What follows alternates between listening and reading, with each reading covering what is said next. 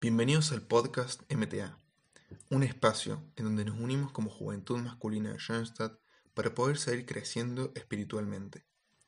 En este capítulo bonus, el padre Pablo Mori nos hablará sobre res non verba, vivir de hechos, no de palabras.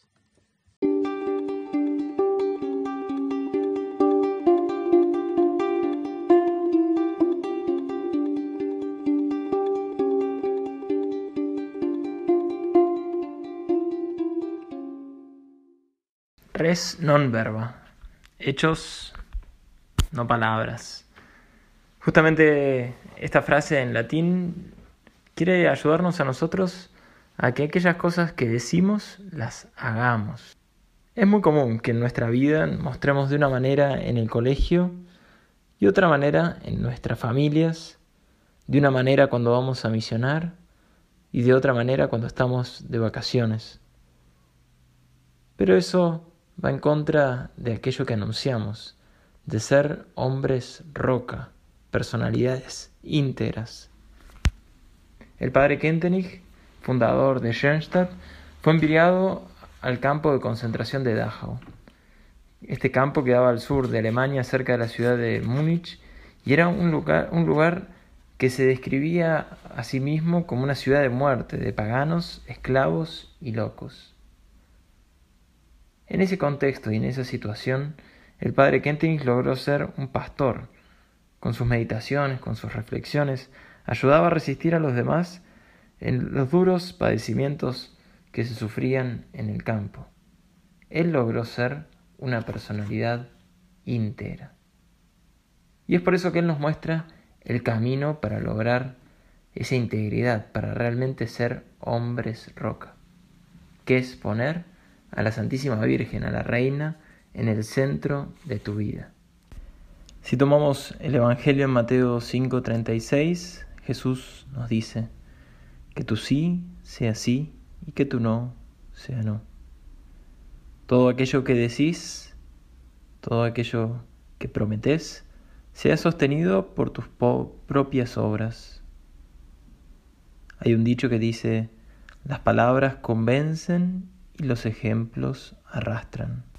Jesucristo te llama a ser no un vendedor de la fe, no un marketinero, un RRPP, relaciones superficiales, sino justamente a ser un testimonio vivo de su resurrección, anclado en la roca de su verdad, de su evangelio.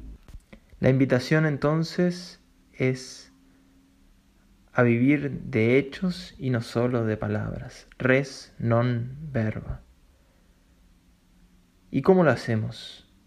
Actuando desde el centro, no desde las cosas periféricas, desde lo superficial, sino desde nuestras convicciones más profundas, actuando desde realmente el ser, aquello que nos define como hombres, hay un principio de Santo Tomás de Aquino que dice, el obrar sigue al ser.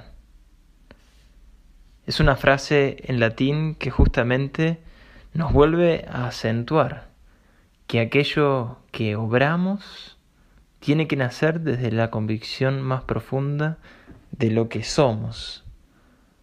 Por el bautismo somos todos hijos de Dios. Somos todos hijos del Padre. Pero muchas veces en nuestra vida nos olvidamos que el Espíritu Santo vive en nuestro corazón y que aquellas cosas que obramos deben nacer de esa emoción del Espíritu que está dentro nuestro.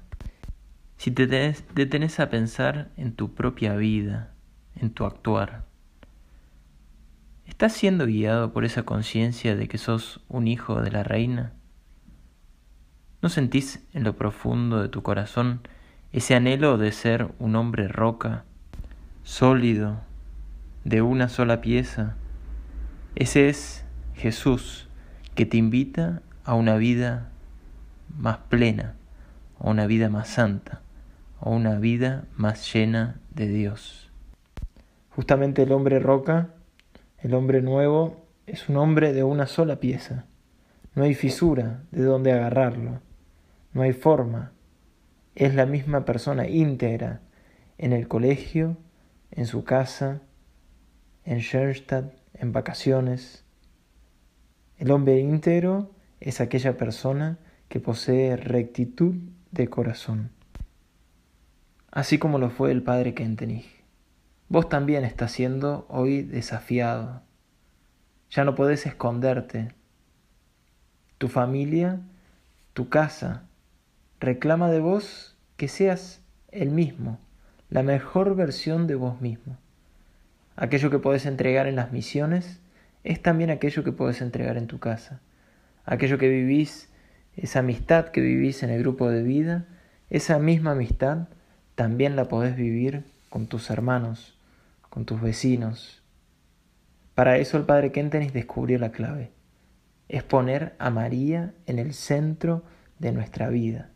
Por eso hicimos el santuario de habitación, para que ella se haga el centro de tu habitación, de tu pieza. Y ahora le queremos pedir que se haga el centro de tu corazón. Cuando vos pones a María en el centro, pones a Jesús en el centro. Y ellos dos van unificando tu vida, te van dando un mismo pensar, un mismo sentir al que tienen ellos. Te van haciendo que vos seas la misma persona en lo público y en lo privado. Te van ayudando con tus luchas, con tus dificultades. Es por eso que a María la llamamos reina, porque ella te ayuda a combatir, a luchar, a unificar tu corazón. Dos consejos te doy para poner a María en el centro de tu corazón. En primer lugar, algo que venís haciendo ya hace tiempo, que no pase un día sin poder consagrarte a ella, sin poder entregarle a ella conscientemente tus ojos, tu corazón, tu boca, tus manos. Que ella sea la reina y que te ayude justamente a descubrir a Cristo en los demás. El segundo consejo, que también alimentes tu alma de personas que hayan puesto a Cristo, a María en el centro, de personas que hayan descubierto cómo Cristo transforma el corazón. Y por eso la invitación es a leer vida de los santos, Hoy en día tenemos la posibilidad y acceso a muchos libros y también películas. Ellos pueden ayudarte a que vos te transformes en una personalidad sólida, firme, sin importar el contexto donde estés, así como el padre Kentenich, aunque sea un infierno, tu vida sea un reflejo de la vida de Jesús. Res non verba. Hechos, no palabras.